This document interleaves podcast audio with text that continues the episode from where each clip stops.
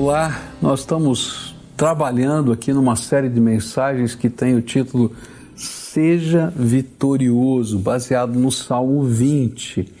E nós já estudamos não é, esse salmo algumas vezes e vimos que ele está dividido em duas partes principais. A, princip a primeira parte principal era um clamor a Deus pela vitória, um pedido de orientação, de sabedoria, de fortalecimento e assim por diante.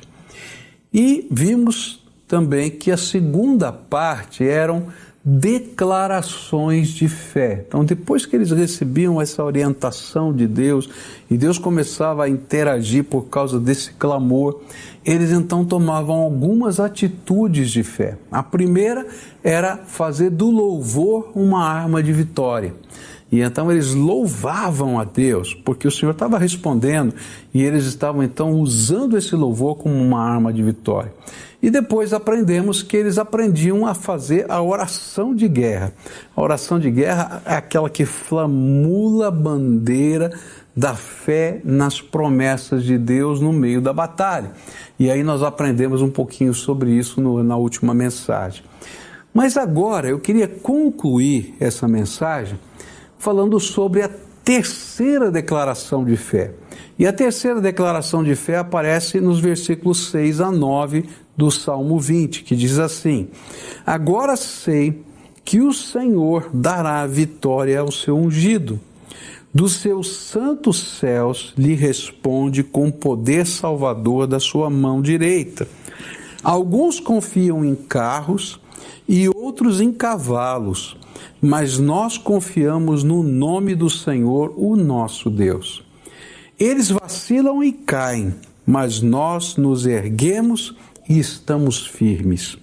Senhor, concede vitória ao Rei e responde-nos quando clamamos. A terceira declaração de fé que esse salmo apresenta, ela está na coragem para agir pela fé. E essa, essa é o, o final, é quando a gente culmina esse processo de vitória na nossa vida.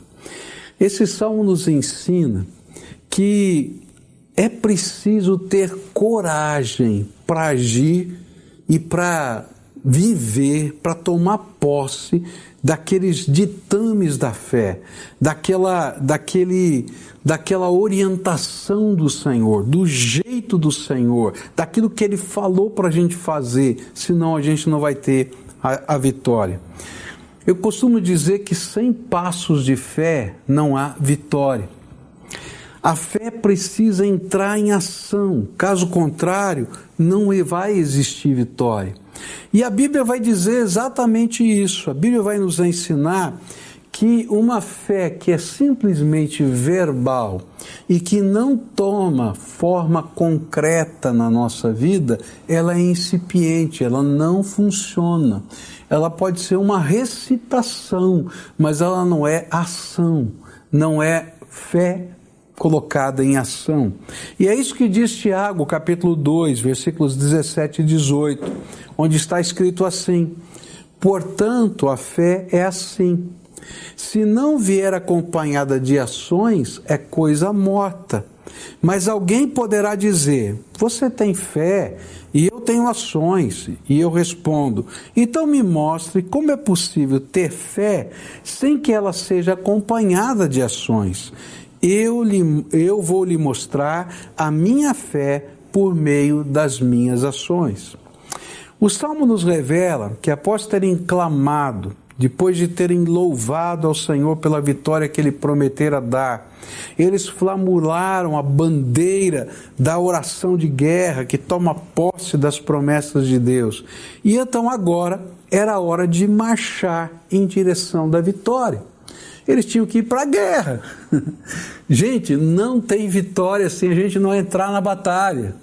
E se a gente não entrar nessa batalha pela fé. Eu não vou ficar assistindo a vitória. A vitória tem que ser conquistada. A gente tem que entrar na batalha. Olha, esse foi o drama que o povo de Deus, liderado por Moisés, esteve diante do Mar Vermelho. E eu queria tomar essa ilustração para você poder entender não é? como é que funciona isso. Olha só, em Êxodo 14, versículos 15 a 18, a Bíblia diz assim: O Senhor disse a Moisés: Por que você está me pedindo ajuda? Diga ao povo que marche. Levante o bastão e o estenda sobre o mar. A água se dividirá e os israelitas poderão passar em terra seca pelo meio do mar. Eu farei com que os egípcios fiquem ainda mais teimosos, e eles entrarão no mar atrás de vocês, dos israelitas. E eu ficarei famoso quando derrotar o rei do Egito, todo o seu exército, e os seus carros de guerra, e os seus cavaleiros. Quando eu derrotar os egípcios, eles saberão que eu sou Deus, o Senhor.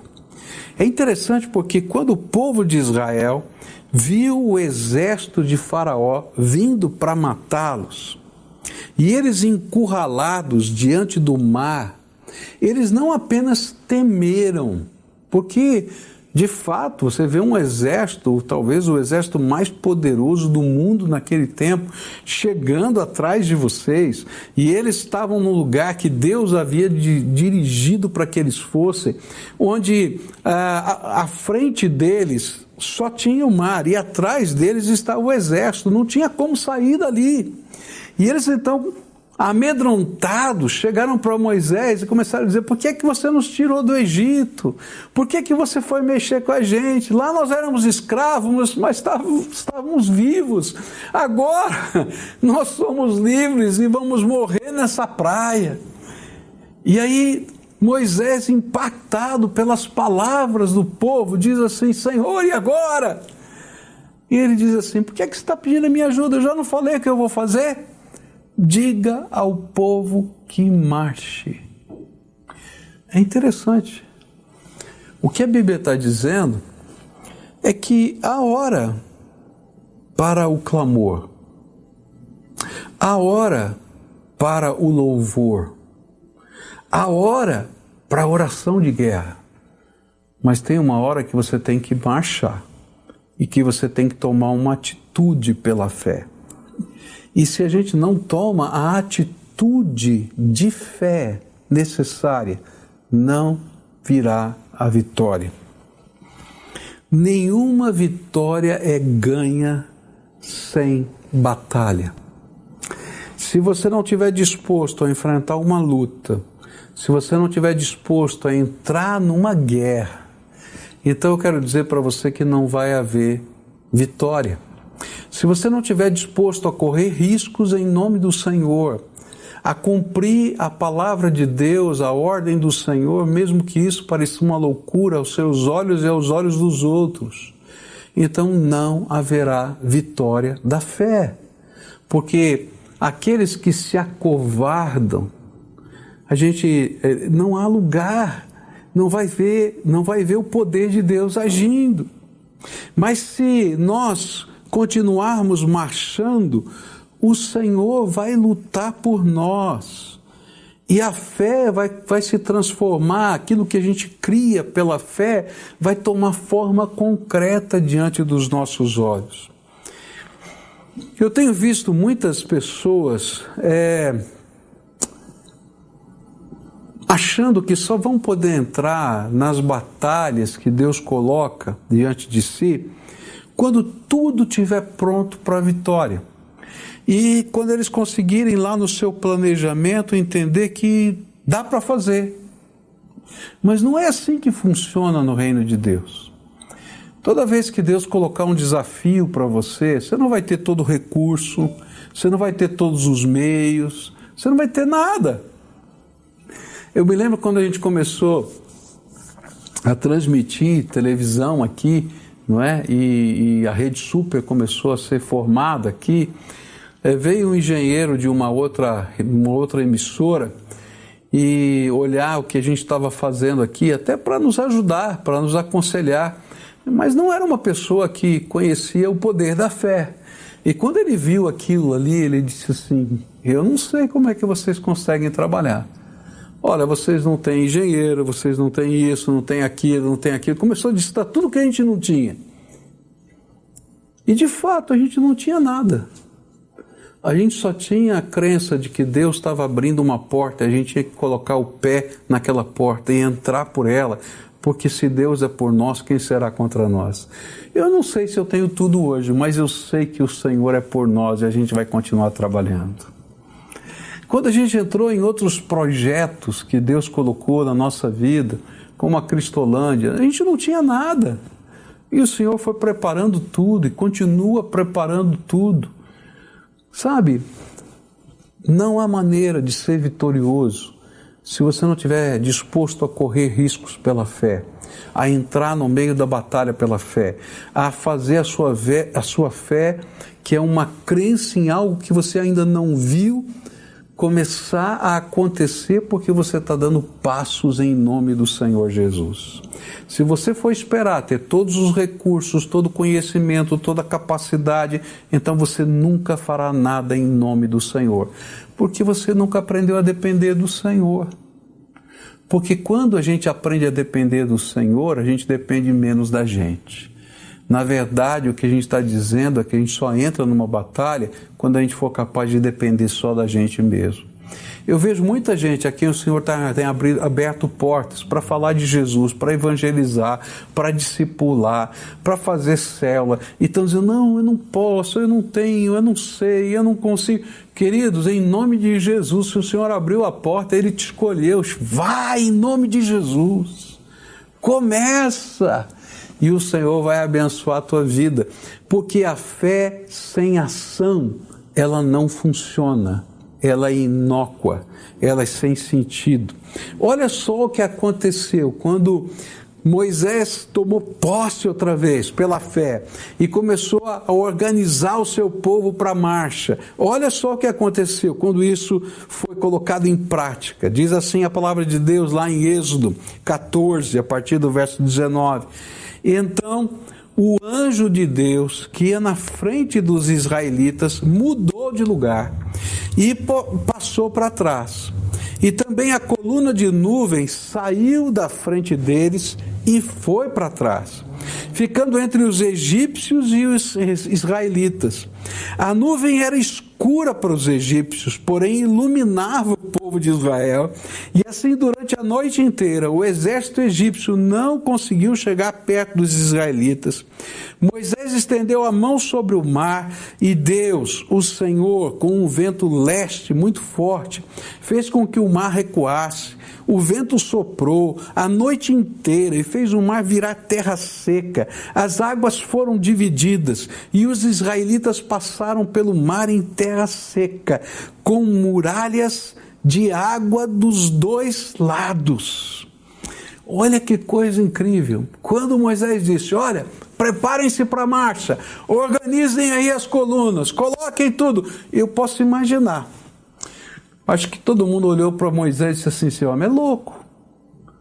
Preparar para marchar para onde? Para que lugar? De que jeito? Arruma as colunas. Estava lá os povos espalhados, como um acampamento.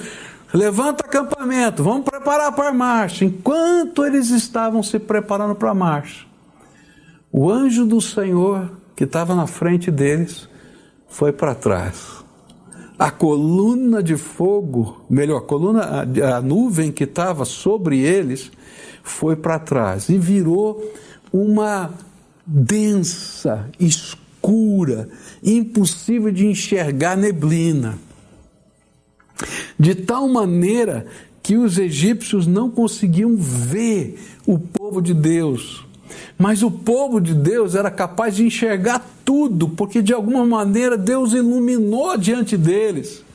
E aí então começou a soprar o vento. E é interessante porque às vezes a gente vê lá no cinema os filmes, né? E aquilo parece tão rápido, tão rápido. Uh, o mar se abriu em um segundo. Não, queridos. O vento começou a soprar uma noite inteira, eles arrumando o acampamento, se preparando para a marcha, e agora eles estão assistindo. E de repente o vento começa a entrar, e ondas começam a se formar, e vai aumentando aquelas ondas, e vai abrindo um, um vão no meio, e esse vão vai, vai tomando forma, e seca o chão, e eles podem enxergar do outro lado. E quando eles conseguem enxergar do outro lado, eles pode começar a marcha eles já estão todos preparados e começam a marchar. Sabe, na fé, vai chegar um momento em que Deus, depois de ter feito as promessas, depois de ter te dado graça, de ter colocado a, a, a, os anjos dele ao seu redor, a nuvem dele sobre você, ele vai dizer: agora marcha, vai na direção daquilo que eu te mostrei. E talvez aos seus olhos você vai dizer assim: o que, que eu estou fazendo nesse lugar? E nessa hora é que a gente vai ter que tomar uma decisão. De fato, eu creio no que o Senhor quer. De fato, eu confio na palavra de Deus. De fato, eu estou disposto a colocar a minha vida na mão do Senhor. Eu não vi o mar abrir ainda, mas eu já estou preparando o acampamento, porque o Senhor mandou eu preparar o acampamento. Eu não sei exatamente para que lado eu vou marchar, mas eu já estou preparado para marchar, porque o Senhor está no controle de todas as coisas. Você pode imaginar a cena? Eu fico imaginando os conflitos do coração desse povo. Será que os egípcios chegam aqui, vão nos alcançar, não vão, vão nos alcançar? Como é que vai ser? Mas enquanto isso, enquanto eles estão obedecendo, o milagre de Deus está acontecendo. Sabe, muitos oram, louvam e até flamulam a bandeira da fé, mas às vezes não têm coragem de dar os passos de fé não tem coragem de marchar na direção da vitória. Quando eu cheguei aqui em Curitiba, eu ouvi muitas vezes é, a respeito de um sermão inesquecível proferido pelo pastor Marcílio Teixeira, que era o pastor que me antecedeu aqui como pastor titular dessa igreja. E nesse sermão ele falava sobre que era preciso molhar os pés. E esse sermão foi baseado na experiência de Josué, atravessando o Rio Jordão.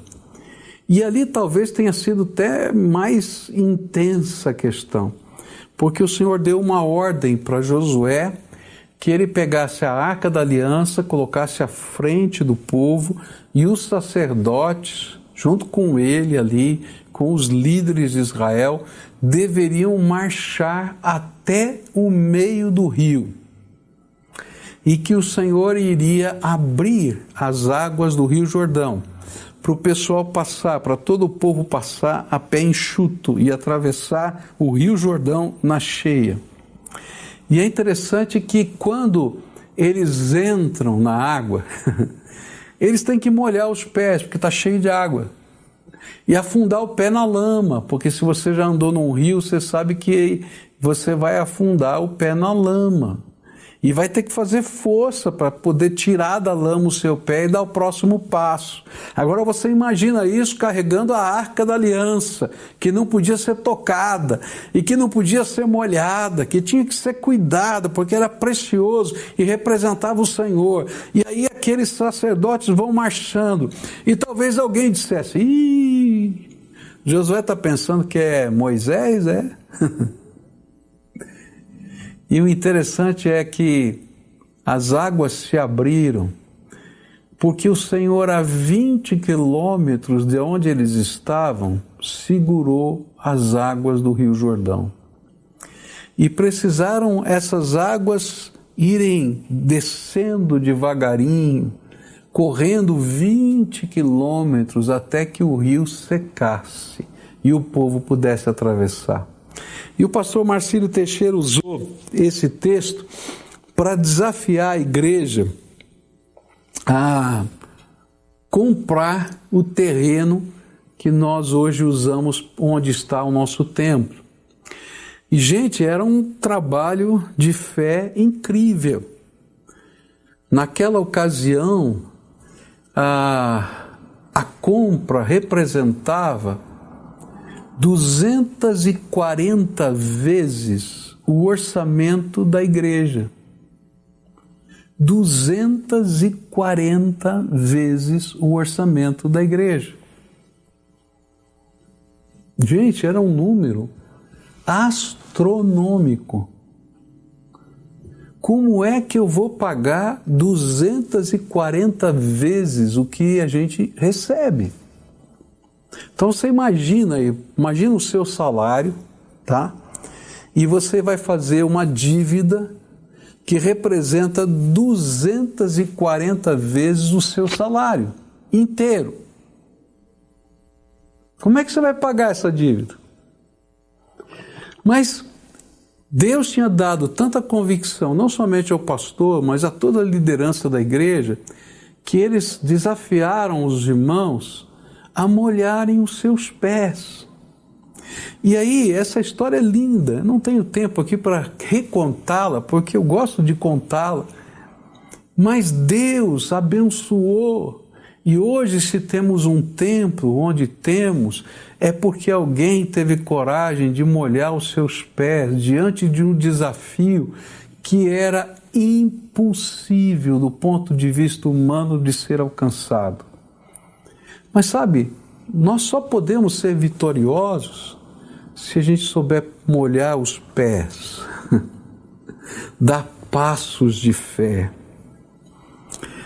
mesmo quando a gente não tem os recursos, mesmo quando a gente não sabe exatamente como vai acontecer, mesmo quando a gente não entende os processos, mas simplesmente porque o Senhor está nos dando a ordem. Sabe, eu e você teremos de molhar os nossos pés para sermos vitoriosos. E a pergunta que fica é: você está pronto a molhar os seus pés diante dos desafios de Deus? Você sabe por que às vezes nós não temos coragem de molhar os nossos pés e darmos passos de fé? Porque a semelhança de muitos exércitos, nós marchamos confiados em nós mesmos. Muitos exércitos marcham confiados na sua estratégia, no seu poder bélico, nos seus armamentos, nos recursos, na sua história. Mas o exército de Deus marcha confiado no poder do Senhor. E por isso eu queria lembrar para você as palavras que Davi escreveu nesse salmo, no versículo 7. Ele diz assim: Alguns confiam em carros e outros em cavalos, mas nós confiamos no nome do Senhor, o nosso Deus. E sabe, toda vez que Deus nos convida a dar passos de fé, Ele está colocando em xeque o que de fato cremos, em quem de fato confiamos. E muitas vezes nós falamos que confiamos em Deus, mas nós estamos confiando no nosso próprio taco, na nossa inteligência, na nossa capacidade. Mas quando a gente aprende a andar na dimensão da fé, o impossível começa a acontecer na nossa vida. Eu tenho um amigo que disse: se você consegue explicar tudo o que acontece no seu ministério, então Deus não está fazendo nada. Porque quando Deus começa a agir, você não sabe explicar como as coisas estão acontecendo. Olha que coisa tremenda. Sabe, quando a gente aprende a caminhar pela fé, a gente não confia mais em carros e cavalos. A gente crê, crê e confia no nome do Deus Todo-Poderoso. E esse é o verdadeiro segredo da vitória. O segredo da vitória é quando a gente tem coragem de, em nome do Senhor, dar passos de fé. E aí nós marchamos confiados na palavra de Deus. Nós somos motivados pelos seus sinais. Nós flamulamos as bandeiras das suas promessas e nós marchamos em obediência às suas ordens e nós somos comandados pelo Espírito Santo de Deus. Sabe, essa regra era tão importante que a lei determinava que um rei em Israel não poderia ter muitos cavalos ou carros de guerra. A lei dizia que ele não podia ter cavalos e carros de guerra. Os outros povos tinham. Ele dizia: não, vocês não precisam. Por quê? Porque a sua força vai estar na dependência do Deus Todo-Poderoso. E a sua estratégia vai vir da minha palavra. E a sua vitória vai ser obra do meu poder. Porque a glória não vai ser sua, nem dos seus carros e nem dos seus cavalos mas será do Senhor Todo-Poderoso que está agindo na sua vida. Sabe, quando nós lutamos as batalhas de Deus, nós vamos aprender que o Senhor luta por nós. Quando o povo saiu do Egito, eles eram um bando de escravos. As suas armas eram os instrumentos de trabalho. Você acha que o Egito deu espadas para eles? Eles só tinham os instrumentos de trabalho. O exército de Faraó era a maior potência bélica do mundo. Os carros e os cavalos não faltavam para Faraó. Mas todos eles foram submersos nas águas do Mar Vermelho, pois o Senhor havia, havia dito e prometido: agindo eu, quem impedirá? Os carros de guerra para os filhos de Deus são as carruagens de fogo dos anjos do Senhor que começam a andar na nossa vida, assim como andaram na vida de Elias e Eliseu. Por isso, hoje o Senhor está pedindo para você passos de fé, que você tenha coragem de agir de tomar posição, de colocar a sua fé em prática. E talvez isso tenha que acontecer primeiro no seu discipulado, e dizer, sabe de uma coisa, eu quero aprender do Senhor, eu quero aprender a andar com o Senhor, eu quero começar a minha jornada de fé. E querido, não adianta você ser um assistente da palavra de Deus a vida inteira. Você tem que ser alguém comprometido. Tem que dar passos de fé. Talvez você já tenha feito tudo isso, mas está faltando ter coragem do batismo. Ah, porque fulano vai ficar triste, ciclano não vai entender, Beltrano. Querido, Deus tem que ser o primeiro na tua vida. Deixa todas essas questões para o Senhor. Talvez esteja na hora de você que está só passeando pelo mundo evangélico dizer: Eu vou me comprometer com a igreja. E você parte de uma igreja e vou me tornar uma pessoa que Deus vai poder usar, porque eu vou estar comprometido com a obra de Deus. Talvez o Senhor esteja dizendo para você: olha, está na hora de ter coragem e parar de ser um agente secreto do Evangelho, aquele que ninguém sabe que conhece a Deus, para começar a falar de Jesus, a compartilhar, a orar pelas pessoas e abençoar a vida delas. Talvez esteja na hora de dizer: olha que coisa boa, mas eu isso, aquilo, aquilo outro. Olha, está na hora de você servir. Às vezes a gente é tão bom para criticar, mas tão ruim para fazer alguma coisa. Então vem ajudar e diga: Senhor, estou aqui, sou um voluntário para servir no teu ministério. Talvez esteja na hora de tomar as decisões difíceis que o Senhor está pedindo na sua vida. Talvez tenha pecados que você tenha que deixar. Talvez tenha coisas que você tenha que acertar, talvez tenha pessoas a quem você tenha que pedir perdão. E sabe, a fé precisa virar uma ação prática na vida. O que a palavra de Deus está dizendo é que nada vai acontecer de fato na sua vida se você não estiver disposto a dar passos de fé no seu dia a dia. Por isso, hoje, o Senhor está pedindo a você passos de fé, compromisso com Ele. E eu queria orar com você agora. e queria assumir diante de Deus compromissos. Mas eu não quero que, que aquilo que a gente vai fazer aqui termine na oração. Eu quero que alguma coisa prática aconteça na sua vida. Se você tem que pedir perdão para alguém, você vai pegar o telefone daqui a pouquinho, quando terminar essa mensagem, e vai ligar para alguém. E vai dizer: Olha, eu estou aqui porque o Senhor me mandou pedir perdão para você. Se você tem que reparar alguma coisa, você vai começar a fazer hoje, porque amanhã o inimigo vai tentar arrancar essa ideia da tua cabeça. E sabe, está na hora de tomar atitude. Então vamos orar juntos por isso? Diga assim ao Senhor: Senhor Jesus, eu hoje entendi que a minha fé tem que ser concreta, tem que virar ação. E o Senhor já tem me falado a respeito de, disso, daquilo, daquilo outro, e especialmente disso aqui, Senhor. E fala aí agora o que Deus está falando para você.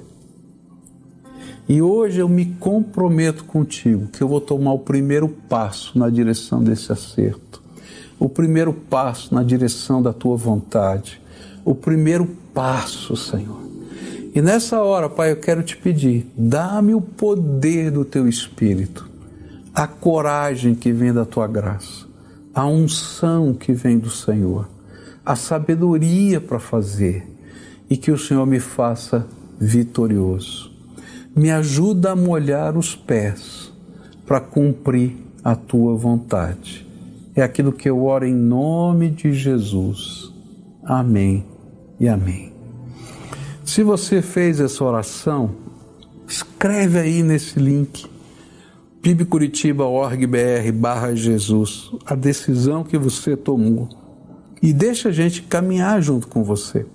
Eu não sei qual, qual dessas decisões, ou talvez alguma bem diferente, alguém vai estar acompanhando você nesse processo para que você seja vitorioso. Se você precisa conversar com, com alguém, está aparecendo agora um número de telefone para você, com WhatsApp. Você vai escrever uma mensagem, alguém vai retornar uma ligação para você e vai conversar com você, e vai orar junto com você, e vai ajudar você nessa jornada. Mas não deixe para amanhã, porque o inimigo vai tentar roubar de você a decisão que você tomou. Seja vitorioso.